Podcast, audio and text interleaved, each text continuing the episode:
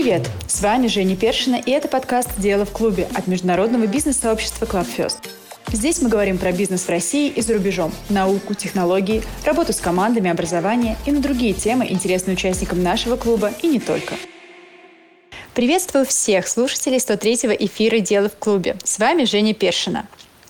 Каждый из нас наверняка задумывался, насколько глубоко он погружен в информационный поток, Уведомления из соцсетей, скроллы ленты, проверка почты. Наши телефоны ежесекундно издают самые разные звуки, оповещающие о пришедшем сообщении от коллег, интересном событии или новости, которую никак нельзя пропустить.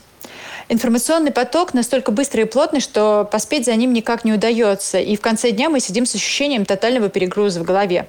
А порой вспомнить что-то самое важное, что мы услышали, у нас не получается – с синдромом информационной усталости сталкивается, думаю, каждый из нас и неоднократно его испытывал. В результате снижение продуктивности, ухудшение памяти и тревожность. Мы никак не можем себе запретить пользоваться телефонами. От них зачастую зависит слишком многое. Но наш приглашенный эксперт точно знает, как помочь с ухудшением памяти, внимания или концентрации. Сегодня с нами в эфире Николай Воронин, кандидат психологических наук, нейропсихолог Европейского медицинского центра. Николай, приветствую. Здравствуйте, Евгения. Э, спасибо, что пригласили. Очень рад э, буду поговорить с вами, выступить здесь. Да, задам вам много интересных вопросов, а в первую очередь про суперспособности мозга, а именно как их развивать и что еще поможет нашему мозгу быть более эффективным. Ну и, конечно, пользуясь ситуацией, не смогу не спросить вас по поводу нескольких нейромифов. Ну что ж, Николай, перейдем к вопросам, не буду тянуть время. А, я не могу не, не воспользоваться случаем и не спросить вас про такой расхожий миф относительно того, что мы используем свой мозг только на 10%. Каждый человек наверняка пытался вычислить этот показатель. А можете пояснить, что такое вообще 10% мозга, а, задействованности мозга, из чего это состоит, как это исчисляется? Почему именно 10, не 12, не 20? И, насколько я знаю, это действительно миф, но если вы расскажете, как посчитать и как правильно загружать свой мозг, будет замечательно. Э, Евгений, да, ну действительно миф, э, мифов много разных. Интересно, что вот э, даже придумали термин нейромифы, потому что очень популярно стало именно придумывать такие вот э, волшебные истории по поводу того, как работает наш мозг. И не случайно, наверное, люди интерес к этому, потому что мы все хотим э, чего-то волшебного добавить в свой функционал у нас у всех есть такой bottleneck, да? То есть нам вот чуть-чуть не хватает для того, чтобы стать лучше, чем другие. По поводу 10%. Процентов. Миф существует давно. Э, связан он с первыми ну, как бы родился он после первых исследований в области нейровизуализации. То есть, когда э, появилась у людей, это в середине прошлого века, появилась возможность э, такие строить картинки э, уровня активации, одновременной активации разных участков мозга. И вот по тем данным получалось, что э, в каждый момент времени, когда человек выполняет какую-то задачу, активно только вот небольшая часть, э, ну, соответствующая э, тем функциям, которые в данный момент нагружаются. Николай, прошу прощения, можно я вас в моменте прерву, потому что mm-hmm. у меня даже в какой-то момент была полемика по этому вопросу с э, окружением с моим. Правильно ли, что вот та часть, которая загружается, она не может параллельно функционировать эффективно с какой-то другой. То есть мы не можем параллельно идти, плакать, э, смеяться и заниматься другими вопросами. Правильно ли я понимаю, что вот это именно те проценты, на которые делится эффективность? А, нет, я боюсь, что здесь не совсем верная трактовка, поскольку мы можем параллельно э, делать много чего. И на самом деле мы параллельно, только параллельно мы и работаем. Если мы работали, работали последовательно, то ничего бы не получалось. А параллельная информация – это один из э, важнейших ну, таких факторов работы мозга с одной стороны. А, с другой стороны, э, вот то, что касается нашего сознательного experience а, то действительно здесь параллельности нет. Но ее как бы нет. Наше сознание э, в данный момент времени может э, быть направлено только на что-то одно. И вот здесь, говоря о мифах, да, есть еще один связанный с этим миф как раз а, про многозадачность, про то, что еще говорят, да, что женщины лучше справляются с, в ситуации многозадачности, чем мужчины. Но вот э, тоже миф. Э, скорее всего, это иллюзия, которая создает нам наше сознание оно так быстро и незаметно переключается одно на другое, что нам кажется, что мы можем контролировать сразу несколько вещей. Ну, а, поэтому параллельность обработки информации – да, а вот э, параллельность э, сознательного э, переживания ситуации нет. Так насколько же мы все-таки используем свой мозг тогда?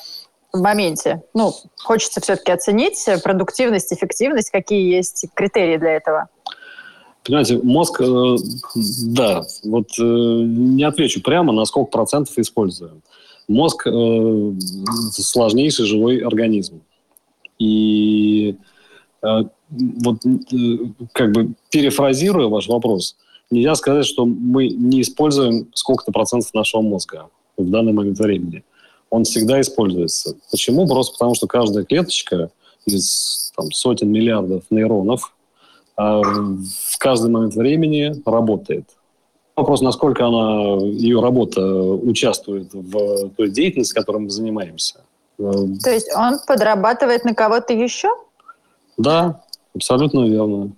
Это, это большая компания, в которой каждый отдел занимается чем-то своим.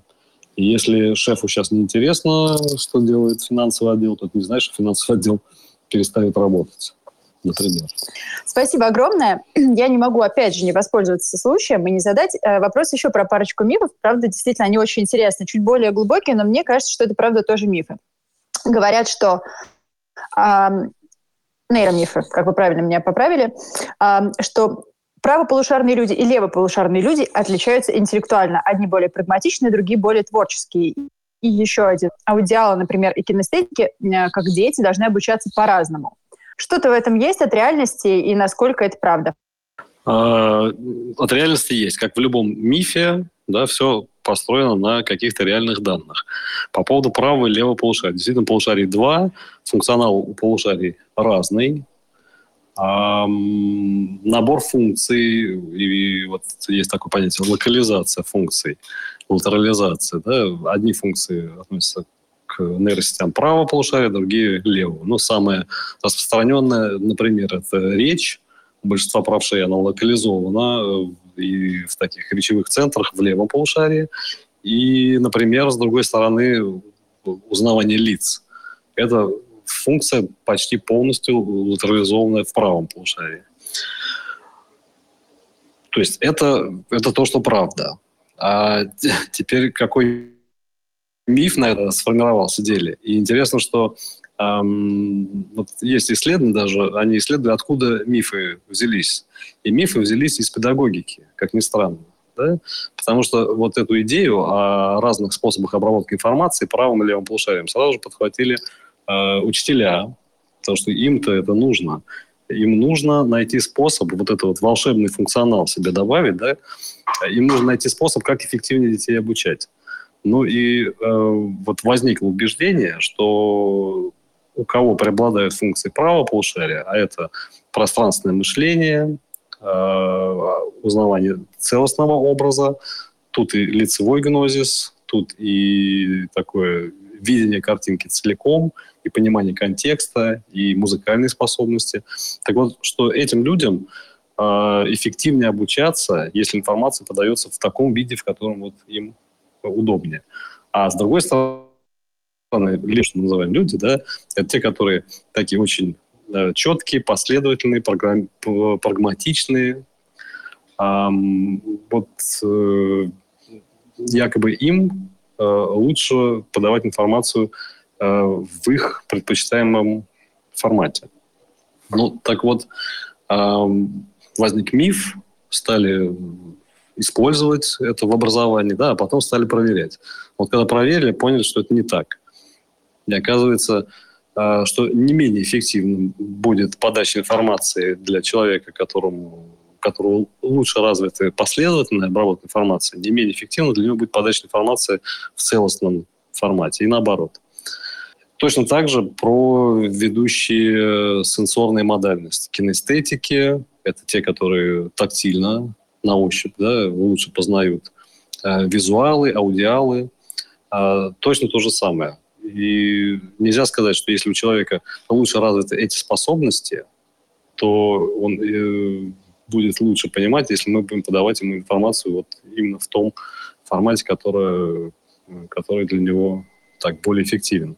Наоборот, даже если мы говорим уже о детском развитии, об обучении детей, то как раз полезнее ребенку э, учиться работать в непредпочитаемом им формате. То есть это даст ему больше возможностей, чем э, ну, то, как пытались сделать.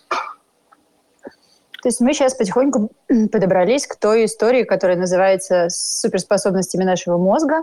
Получается, тренировать себя и заставлять себя выходить за привычные рамки восприятия – это скорее полезно. А, но не будет ли это сказываться на качестве воспринимаемой, информа- воспринимаемой информации? То есть мы, может быть, тренируем, правда, свой мозг, но если я, например, аудиал, и мне удобнее прослушать что-то, нежели перечитать, не будет ли у меня падать качество воспринимаемой информации и скорость? Вы понимаете, э, получится, да, что э, вот если вы аудиал, и действительно у вас лучше развиты слуховые способности, нежели зрительные, то одно и то же информационное послание, которое я вам вы лучше воспримете быстрее поймете в, визу, в слуховой форме, да, и у вас будут хуже результаты, если вы получите его в зрительной форме. То есть это вот э, в, в текущий момент, да, как бы оценивая методом срезов, получится так. Но если э, передо мной будет ребенок, который тоже демонстрирует такие э, лучшие способности в слуховой сфере, то я буду понимать, что скорее за этим кроется дефицит в целостной зрительной обработке информации. И, значит, моя задача будет помочь ему развить вот эти более слабые функции. Принято, спасибо. А, наткнулась, когда готовилась к эфиру, к интересному исследованию ученых а, Болонского и Веронского университетов а, о том, что мозг по своему строению и взаимодействию в нем нейронов поразительно похож на Вселенную. А, я не дочитала в моменте в исследовании, насколько похож и чем это прям обосновывается, но тем не менее а, ученые утверждают, что Вселенная развивается на протяжении 10 миллиардов лет и расширяется. Конечно, хотелось бы, чтобы наш мозг э, развивался и расширялся так же активно и так же долго, но все-таки мы понимаем, что, к сожалению, есть некие ограничения. И что происходит с мозгом в течение жизни, как он меняется, почему наш мозг в 20 лет совершенно не то же самое, что в 60. Э, давайте попробую ответить сначала на первый вопрос про вот эту аналогию, которую э, итальянские исследователи да, увидели, заметили между мозгом и Вселенной. Э, ну вот если посмотреть их статью, то действительно они пишут про э, две вещи. Первое – это количество, количество функциональных единиц. Э, с одной стороны, это количество нейронов в мозге. По их подсчетам на тот момент, э, это статья, по-моему, 2000 2017 года 69 миллиардов нейронов, нервных клеточек. Да? А, и количество галактик примерно, оцененное ими в, во Вселенной, около 100 миллиардов. Ну, более-менее сопоставимые цифры. И второе – это а, сложность. Сложность устройства. Вот эта сложность устройства, э, она как бы обусловлена тем, что а, все части, вот все эти миллиарды функциональных единиц между собой таким или, так или иначе связаны. И буквально они взаимодействуют между собой. Что конкретно э, они получили и какой вот как бы, практический выход из этого исследования был, я не знаю. Я не встречал описание этого. Ну, видимо, это еще предстоит открыть это еще, в дальнейшем, да, наверное. Да, да. Нет, это действительно интересно. Очень много и у нас и в Советском Союзе очень много было работ на эту тему, да, где искали какие-то общие, эм, скажем, общие закономерности для поведения функционирования сложных систем. Там и наука такая, как синергетика развивалась. Вот. И действительно, я думаю, что скоро мы узнаем что-то кардинально новое о нашем мозге. Вот. Мы копаем, копаем очень давно, э, на самом деле, с древних времен, и по сей день с каждым веком все больше информации, как будто нет конца и краю э, вот этим новым данным о нашем мозге. А, ну, как бы здесь и философские рассуждения, да, и такие очень Но все-таки, возвращаясь да. к вопросу о развитии мозга, как бы у нас, к сожалению, не, нет в запасе 10 миллиардов лет для того, чтобы налаживать связи, развиваться, расширяться и функционал налаживать в мозгу. Да, у нас мозг меняется куда быстрее, и вот в чем разница между мозгом молодым, мозгом взрослым, скажем так, да, зрелым мозгом? Угу. А, ну, э, мы говорим о развитии мозга. Э, развитие, с одной стороны, это когда человек рождается, да, и этап детства, взросления, и есть какая-то вершина, вот такой дефинитивный уровень. Э, по современным данным, это возраст 27-30 лет.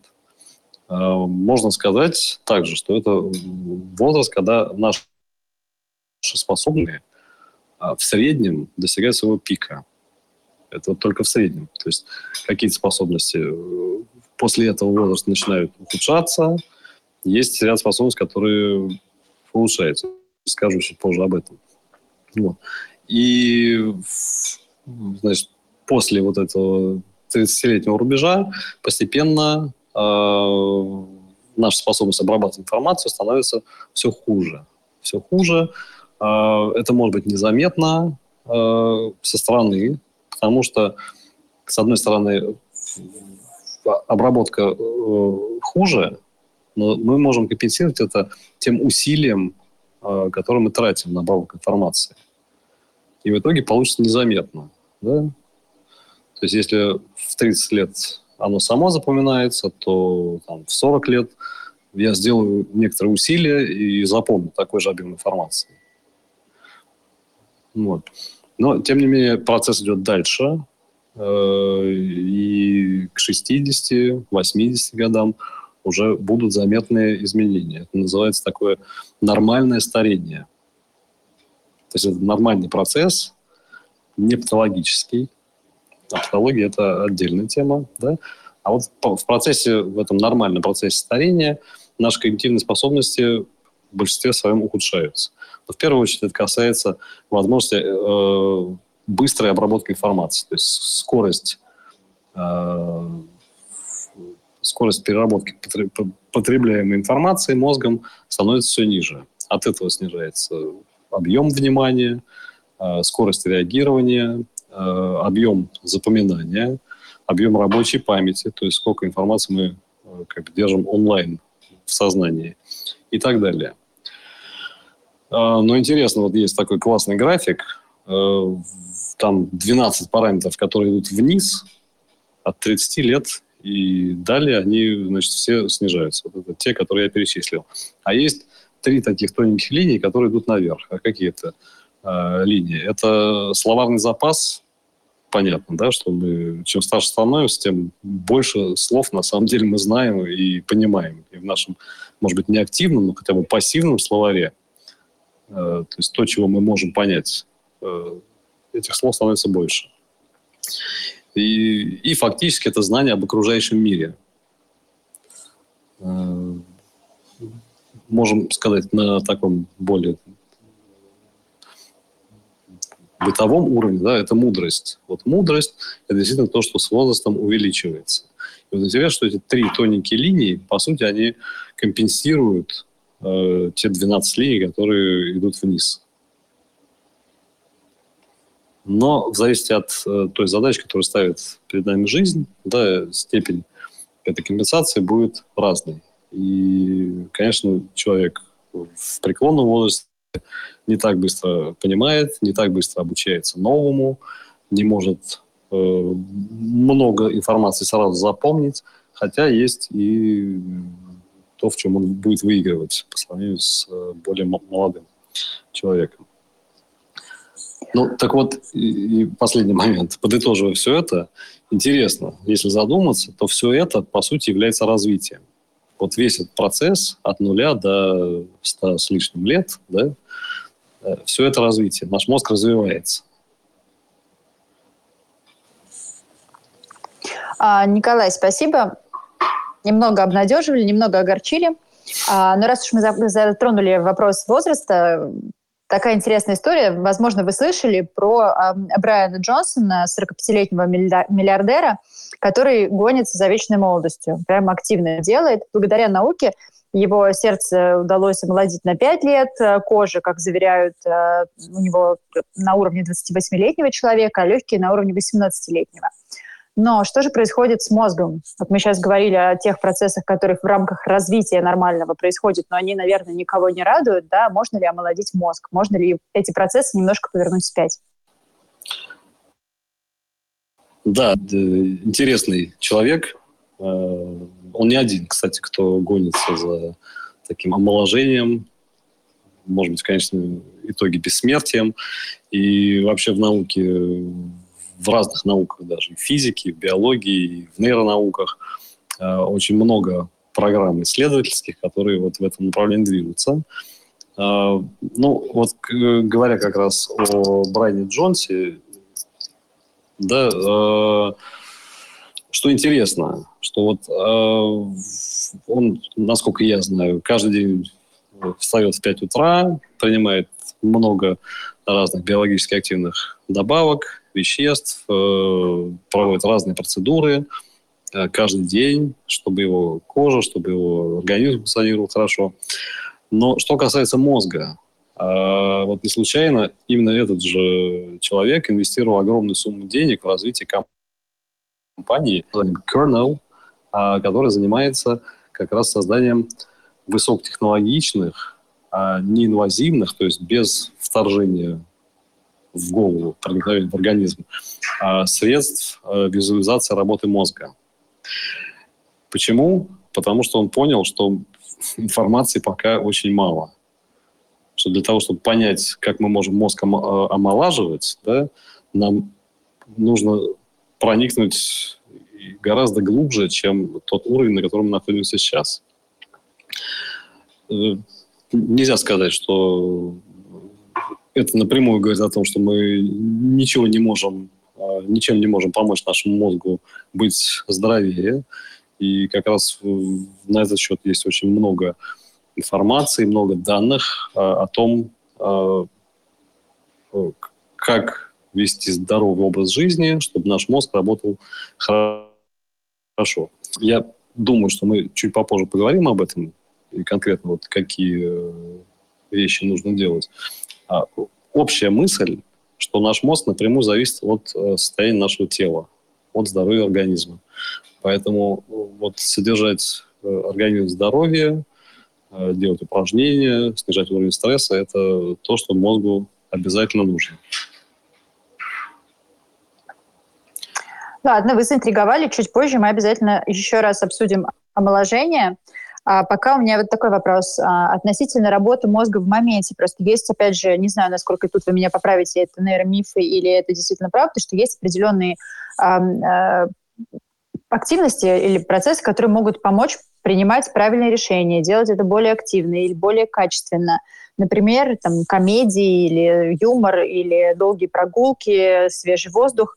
Есть ли какие-то факторы, которые действительно позитивно влияют на работу то, что поможет нам а, с, с, каким-то, с какими-то мозговыми активностями повысить, скажем так, уровень мозговых активностей. Ну, уровень активности, извините, мозга повышать совсем сильно не нужно, да, я думаю, что он должен быть оптимальный. А чтобы вот, он э, не закипел? Чтобы он, да, да, чтобы не, не, не слишком работал. А вот действительно есть э, такие несколько пунктов, которые очень важно соблюдать для того, чтобы обеспечить оптимальное функционирование мозга. На первое место американская ассоциация по изучению здорового образа жизни ставит, вы удивитесь, дневной сон. Я думаю, что мало кто из нас. Я не удивлюсь, я с удовольствием да. даже бы их поддержала и в рабочий график бы даже ввела. Как бы, мне кажется, да, замечательная идея. Да, мы, мы, ну, мы все хотим, но мало кто из нас действительно реализует. Хотя я встречаю сейчас все больше людей, которые целенаправленно делают это. Так вот, дневной сон 15 минут, 15-20 э, минут э, днем поспать э, оказывается очень полезно. И здесь и такой эффект э, снижения стресса, перезагрузка, да, и эмоциональное состояние наше улучшается. Но э, не больше 25 минут, они говорят, потому что после 25 минут будем чувствовать себя хуже. Вот. Второй момент, э, вот мы про него говорили сегодня, это многозадачность. Так вот, многозадачность – это для нашего мозга, точнее, для нашей э, продуктивности умственной, это зло. И вот всех ситуаций, когда от нас будет требоваться многозадачность, надо избегать. Что это значит? Надо фокусироваться только на одном деле. Вот я буду более продуктивен, если я буду э, выполнять одну за другой задачи, э, не смешивая их вместе. Банально потому, что просто в один момент времени мозг направляет на решение одной задачи э, все 100% доступного ему ресурса. А если мы переключаемся с одного на другое, то ресурса меньше. Третий пункт – физическая нагрузка. Вот э, огромное количество данных. Э, это то, о чем мы сказали, что здоровье тела, в здоровом теле здоровый, ну, говорили дух, а мы скажем мозг. Да? Вот. 15-30 э, минут ежедневно. Это не обязательно должны не обязательно какие-то специальные, там, специальные занятия, да, это может быть и ходьба, и танцы, и йога, и все что угодно. А, ну, говоря про дневной сон, надо также сказать и про ночной сон. Значит, полноценный ночной сон э, составляет для взрослого человека 7-9 часов. И если мы спим меньше, э, может быть, не так эпизодически, а хронически, да, то есть постоянно спим меньше, то это снижает нашу умственную работу. И, что особенно важно вот в нашем сегодняшнем разговоре, ускоряет процесс старения в мозге. Значит, досыпать обязательно нужно. Эм, медитация. Э, ну, это модное сегодня направление, и тем не менее есть много исследований, которые доказывают, что регулярное занятие, регулярное занятие медитацией, э, даже не то, что регулярное занятие, а вот именно привычка медитировать. Потому что медитация что это? Образ жизни, по сути. Да? Вот если я в течение дня э, на короткое время хотя бы позволяю себе э, помедитировать, да, погрузиться внутрь самого себя, оценить, отрефлексировать свое текущее состояние, посмотреть, как текут мои мысли в данный момент, что я чувствую, то это улучшает э, мою умственную производительность и э, также положительно сказывается на функционировании моего мозга. Потому что в эти моменты мы а, очень, вот как ни странно, да, за буквально несколько минут очень активно восполняем затраченные метаболические ресурсы нашего мозга это именно в момент медитации. А, про э, смех, э, в частности, и вообще про оптимизм. Вот это тоже один из факторов, которые, которые во всем мире считаются э, положительно влияющим на работу головного мозга. Интересно, что вообще, с другой стороны, да, наш головной мозг устроен таким образом, что первое, что он видит, это негатив. То есть как бы экологически валидным для него в большей степени являются негативные стимулы, нежели позитивные. А, но с другой стороны, когда мы, когда мы смеемся, когда мы радуемся, когда мы переживаем чувство счастья, э, эти состояния меняют э, такой химический состав а, веществ в нашем мозге, и это способствует э, повышению его продуктивности. Поэтому чем чаще мы позволяем себе э, переживать положительные эмоции, да, и, и нам удается переживать положительные эмоции в течение дня, тем лучше. Ну и то, о чем мы сегодня должны в итоге поговорить, это когнитивная тренировка. Вот в отличие от физической тренировки, да, есть еще тренировка умственная. И это тоже большая интересная тема, большое научное направление и, ну, с другой стороны, коммерческое направление тоже, да. Вот. Здесь есть и действительно ценные находки, а есть очень много того, что э, не доказало свою эффективность. Вот про когнитивную тренировку, я думаю, что э, Евгений, ваш будет следующий вопрос. Вы прям предвидите ход моих мыслей. А, и действительно, я понимаю, что а, много запросов, много вопросов, безусловно, про а, нейромифы и прочее. Они очень интересны, и, наверное, каждому из нас полезно просто немножко понимать, что к чему и на что ориентироваться. Как раз говоря про тренировки. Американская компания Brain HQ придумала такую систему тренировок для мозга. Вы затронули сейчас очень важный тонкий момент, что в том числе это и не только такая благая цель, но зачастую это коммерческие проекты. Вот знаете ли вы об этой программе, насколько она эффективна и насколько эффективно тренировать свой мозг? Потому что, если я правильно понимаю систему, там целый портал с различными а, э, программами для памяти и прочим. Насколько это все эффективно? Насколько такие вещи работают? Э, да, ну вот это самый интересный вопрос сегодня. Э, как тренировать, как улучшать эти способности? Brain HQ это действительно э, вот отличающаяся от всех существующих э, программ э, система когнитивной тренировки. Почему отличается? Я думаю, что в первую очередь потому, что они вот действительно science evidence based. То есть все те упражнения, которые они предлагают, они буквально каждая из них построена на целой серии экспериментов, а, основатель компании Майк Мерцених э, – это большой э, известный а, исследователь в области нейропластичности. А, можно почитать его публичные выступления, посмотреть видео. Он действительно классно, интересно рассказывает. Начинал он с экспериментов на животных. Что такое нейропластичность? Это способность нашего мозга меняться. По сути, нейропластичность – это основа обучения, Э, это основа приобретения всевозможных навыков, это основа функционирования мозга в текущий момент времени, а, и это основа э, такого восстановления мозга после э, различных нарушений его работы. Да? В общем, вот это все, что делает наш мозг таким вот устойчивым к разным негативным эффектам окружающей среды. Ну так вот, а, оказалось, что нейропластичность – это такой специальный фактор, добавленный эволюцией в мозг не только, конечно, человека, да, это возникло в эволюции гораздо раньше, и прям есть целый, целый отдел мозга, который включает или, или выключает пластичность по всему мозгу.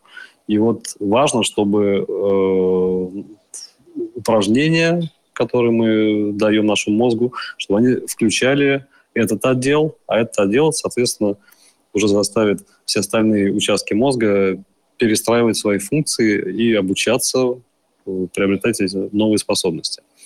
Ну так вот, для того, чтобы э, вот этот отдел, я все говорю об отделе, это называется ядро Мейнерта. Такой маленький участочек э, в э, нижней части мозга, в области ствола мозга, э, который посылает сигнал, э, такой нейрохимический сигнал по всему мозгу, э, говоря, что вот учиться и начать перестраиваться.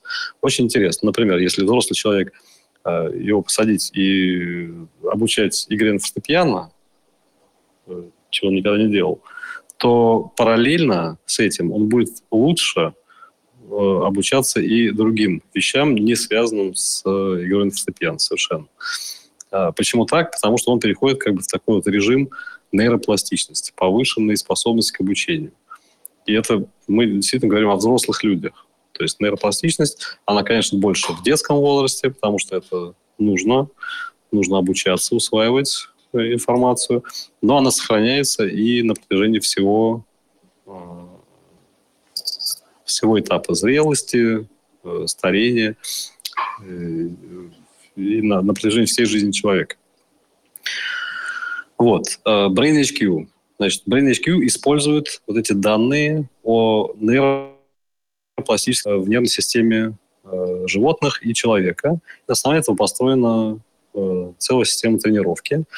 Э, я вот на память могу перечислить, какие э, как бы сферы, основные сферы они тренируют. Это внимание, это скорость обработки информации, э, память, э, называется у них people skills. То есть это те способности, которые обеспечивают нам эффективное взаимодействие с другими людьми.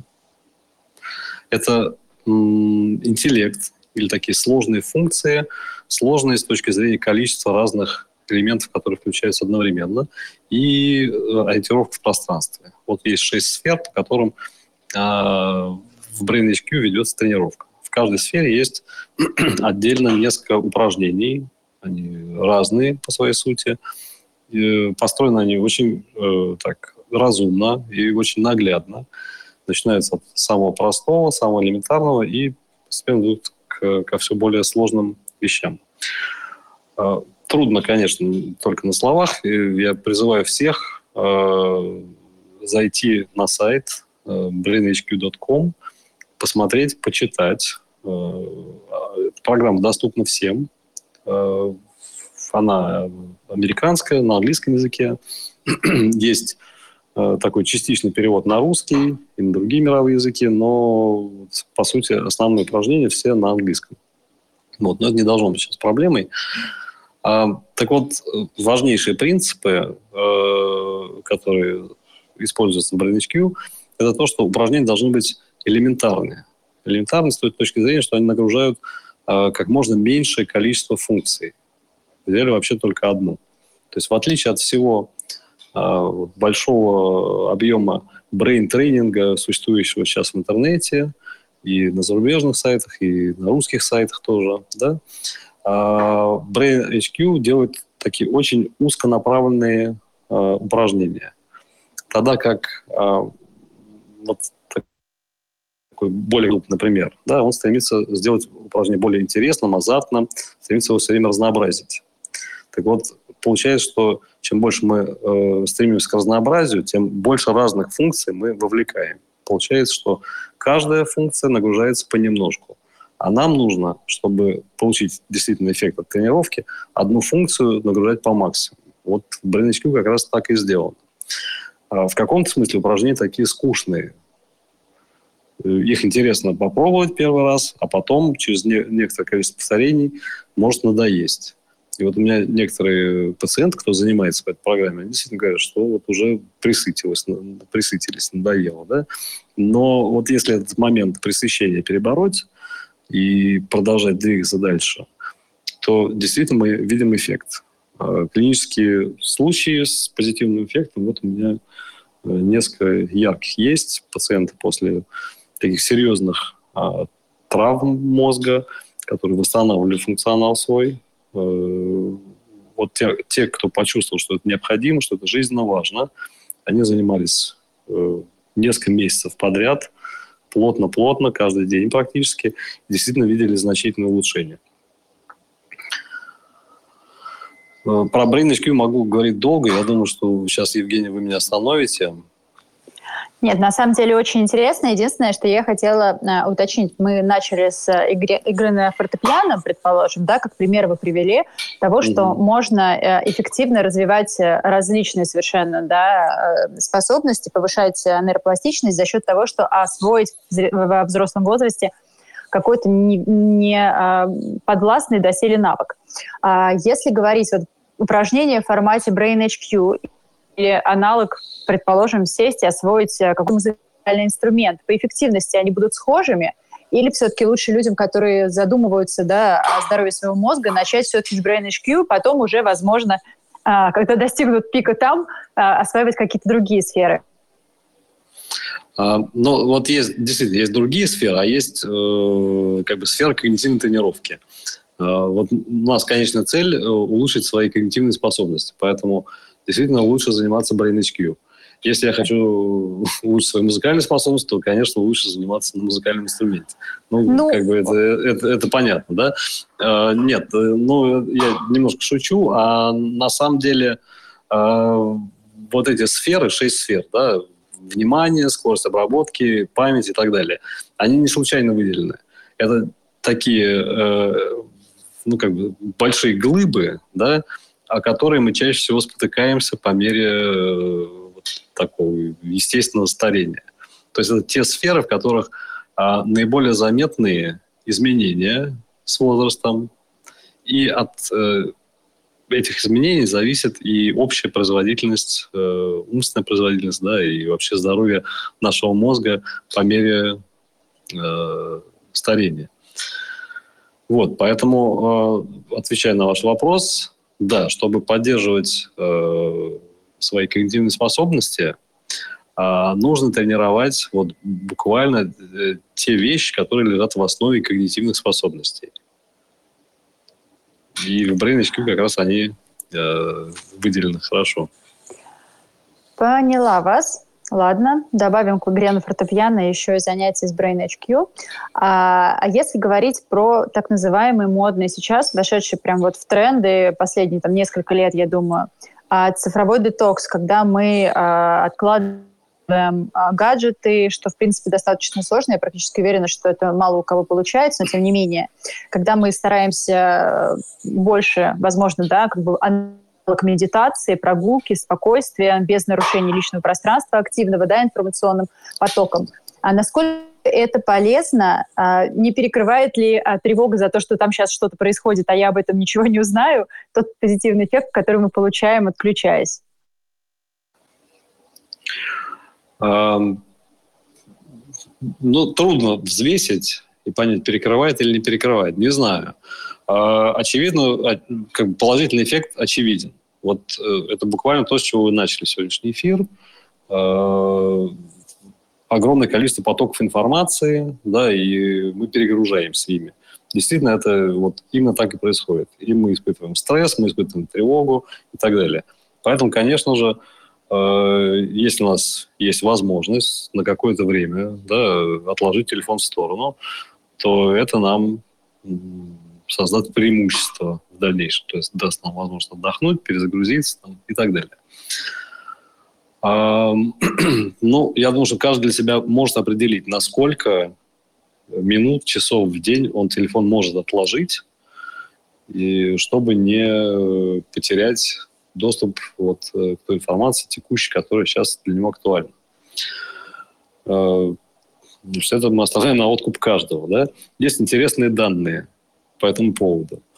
Э, кстати, наши сотрудники из МГУ, да, они посчитали, что вот в отличие, мы можем сами просто это даже представить, почувствовать, да, в отличие от э, человека, который жил, например, сто лет назад, да, количество знаний наших которые вот сейчас у нас в голове в такой активной форме присутствуют, стало меньше. Почему? Потому что мы как бы э, выгрузили всю информацию э, в телефон, в Google, в Википедию, еще куда-нибудь. То есть мы свой ресурс мозговой не тратим на то, чтобы эту информацию держать сейчас, как внешний, внешнее хранилище, внешний жесткий диск. Ну, конечно, зачем помнить самому, когда можно спросить у Гугла? В целом это верно. Совершенно верно, совершенно верно. А зачем нужна информация в голове? Для того, чтобы э, быстро находить решения. Вот чем больше, на самом деле, у меня есть разных э, как бы вариантов связки между А и Б, да, то есть э, разных э, данных, которые актуально доступны мне, тем быстрее я могу найти, подобрать актуальные а, какое-то актуальное, оригинальное решение вдруг возникшей передо мной задачи. Потому что у меня не будет времени лезть э, в Google и находить там информацию. То есть в некотором смысле, вот выгружая данные вовне, мы э, не умнеем, а наоборот. Но компенсируем мы это что? Производительностью, а, прокачиваем то, что называется софт-скиллы за счет этого, да, а, и так далее.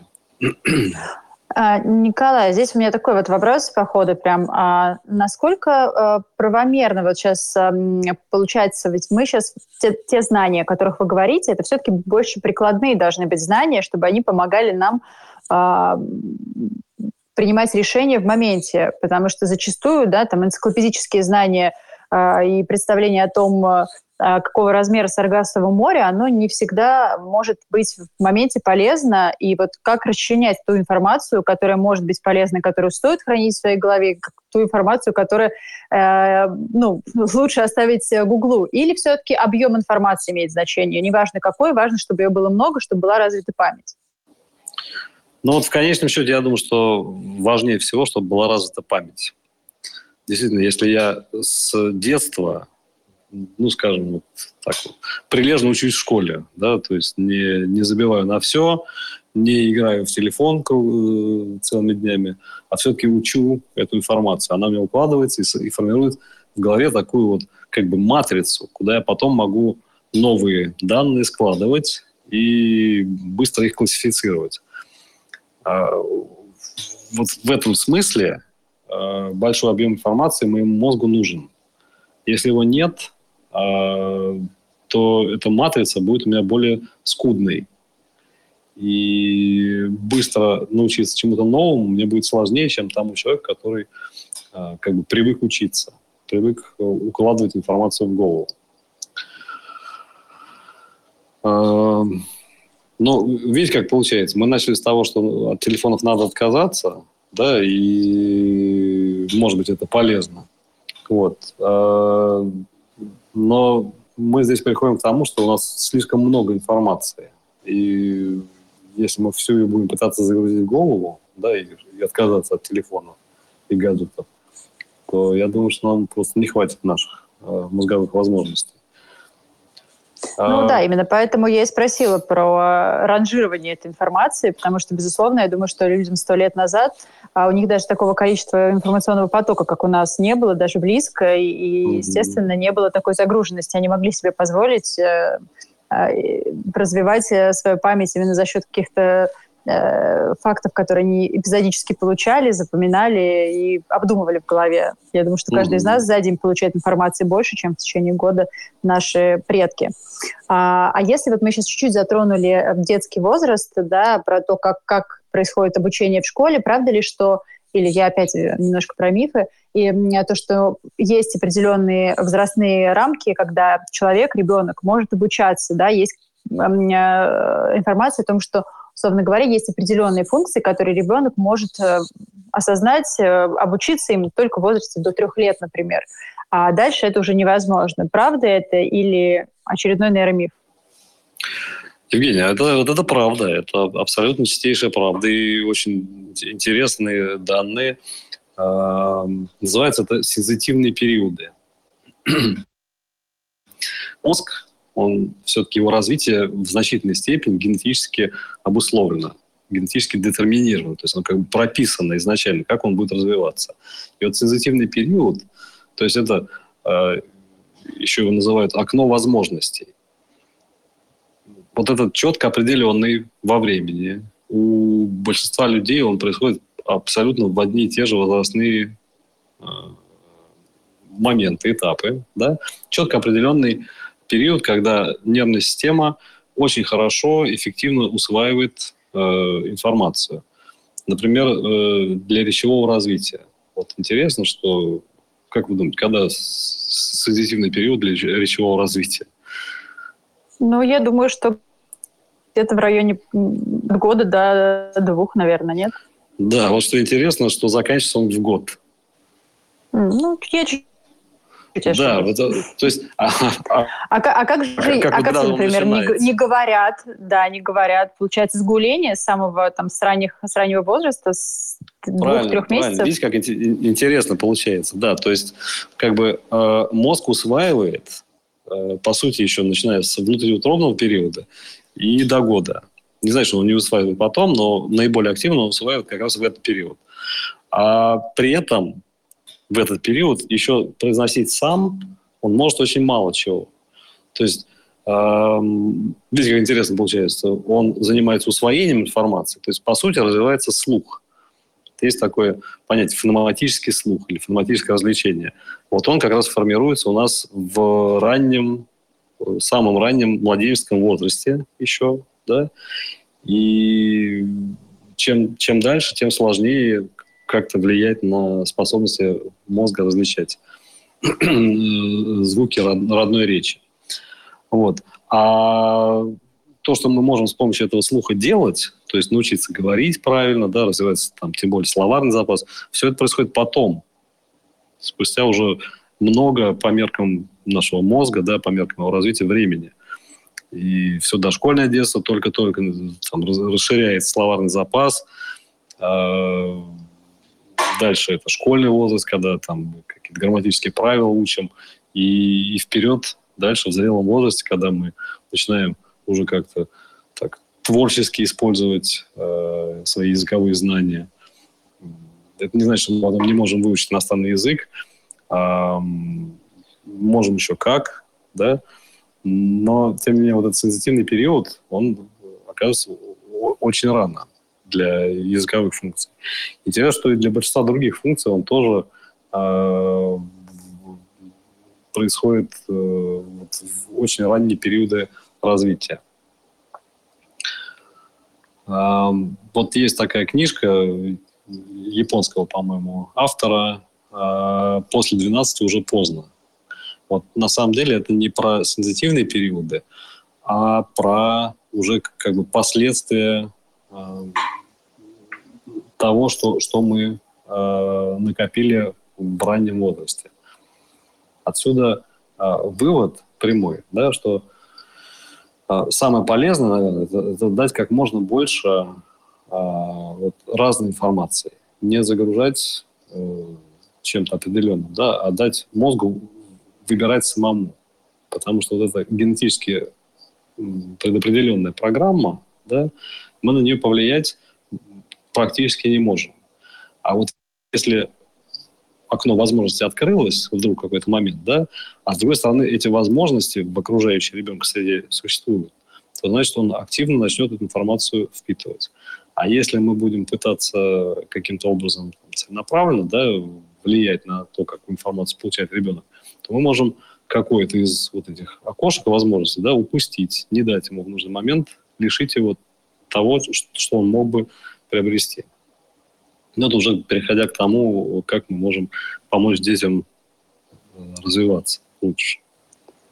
Да, здесь э, напрашивается вопрос относительно того, как можно поддержать ребенка в процессе развития. И э, интересно было бы понять, э, насколько можно поддержать, скажем так, уже после 12 лет? Есть ли какие-то э, варианты? Потому что если после 12 уже поздно, это звучит крайне грустно, вот, но как бы какие-то, возможно, еще есть окна, так называемые, в которые можно успеть. Э, нет, э, окна, конечно же, есть. И это, на самом деле, одно такое большое окно. И это вот эта нейропластичность, она обеспечивает это окно. Что поздно после 12? на самом деле э, после 12 просто придется потратить больше э, сил, больше усилий, больше времени. От самого ребенка потребуется больше вложений для того, чтобы там, развивать какие-то свои когнитивные способности. А, например, детские нейропсихологи э, занимаются с детьми, которые сталкиваются с трудностями в школе, э, с трудностями в поведении. И вот действительно эффективность этих коррекционных занятий, она существенно выше у детей дошкольного и младшего школьного возраста, то есть там до 8, 9, 10 лет, чем в подростковом. Просто потому что в подростковом возрасте возникает уже другая задача. Та, которую, которая не соответствует вот э, тем коррекционным воздействиям, которые мы пытаемся оказать на ребенка. Вот. А, ну, значит, вот обогатить среду – это первый и э, важное, да, не знаю, может быть, не самое важное, а не самый важный совет э, людям, которые желают помочь своему ребенку развиваться лучше.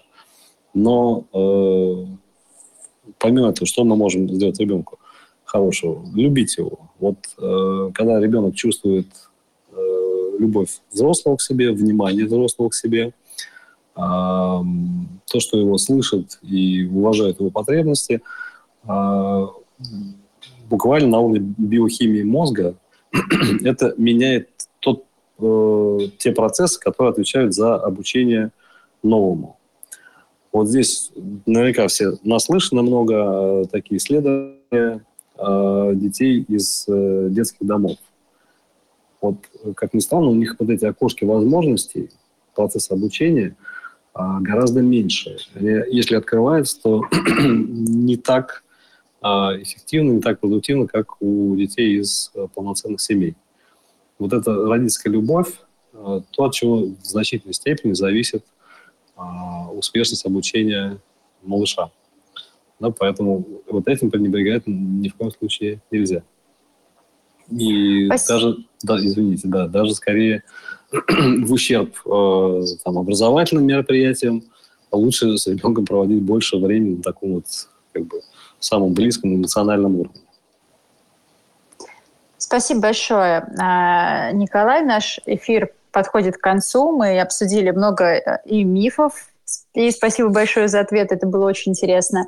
И самое главное, что мы э, затронули тему э, того, как прокачать свой мозг, как сделать его своей суперсилой. А, но напоследок я все-таки попрошу от вас а, еще несколько рекомендаций, помимо а, Brain HQ, в результативности которой мы убедились и заинтересовались, я уверена, я точно зайду, посмотрю на то, какие предлагаются там тренажеры для развития мозга. Это всегда здорово понимать, что ты улучшаешься, совершенствуешься и помогаешь себе быть более здоровым. может быть, посоветуете еще четыре, скажем так, лайфхака, которые помогут э, поддерживать свой мозг в активном э, состоянии, поддерживать концентрацию, ну и, собственно говоря, развивать те самые суперспособности своего мозга, о котором мы говорили. На первое место я позволю себе уже поставить Brain HQ, поскольку результативность доказана. А вот еще четыре способности, четыре, четыре прошу прощения, четыре еще э, рекомендации дайте, пожалуйста, мне и нашим гостям. Ну, Евгений, давай, давай соргусь на трех еще да? Пускай это будет. Ну, хорошо. А, да, значит, Brain HQ займет и первое, и второе место, я так понимаю. Окей, окей. Значит, э, ну, на самом деле, Brain HQ это же не, не, как не единственный вид э, тренировки наших когнитивных способностей. Потому что потребление новой информации, осмысление новой информации, и на самом деле и медитация, и разговор с самим собой – это тоже когнитивная тренировка когнитивная стимуляция. Да? И вот э, э, на самом деле они между собой э, тесно взаимосвязаны. Да? Э, вот смотрите, какая следующая будет. Следующее – это э, социальные контакты.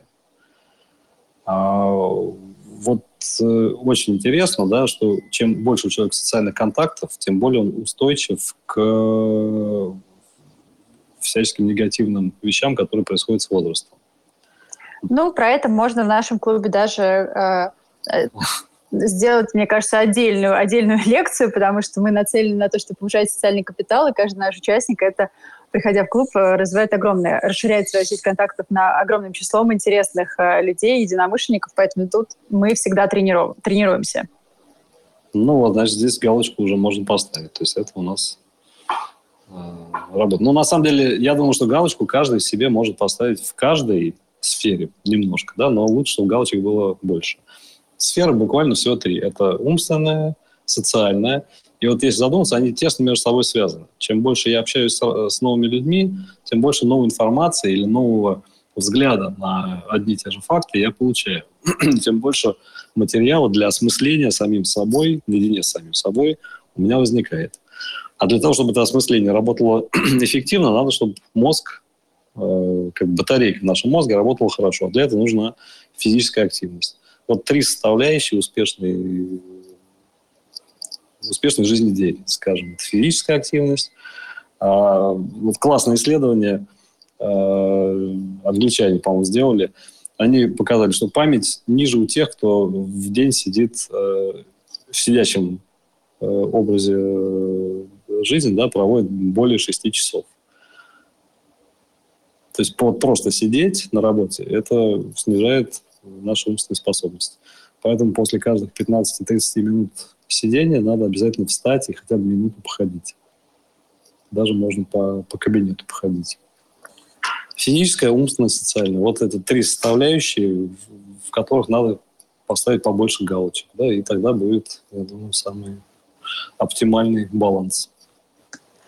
Николай, спасибо вам огромное за интересный познавательный эфир, а что самое главное, за полезные, действительно прикладные а, рекомендации, которые, я думаю, по -по достаточно просто реализовать в своей жизни каждому из нас хотя бы по чуть-чуть. И это в перспективе поможет нашему мозгу, поможет нам оставаться более активными, улучшить память и достигать больших и больших результатов. Еще раз а, благодарю а, Николая за то, что он присоединился к нам. Николай Воронин, кандидат психологических наук, нейропсихолог Европейского медицинского центра. Николай, спасибо огромное. Спасибо огромное нашим слушателям. Всем всего хорошего. Спасибо, Евгений. До спасибо связи. всем. Да, спасибо за внимание. До свидания. Дело в клубе.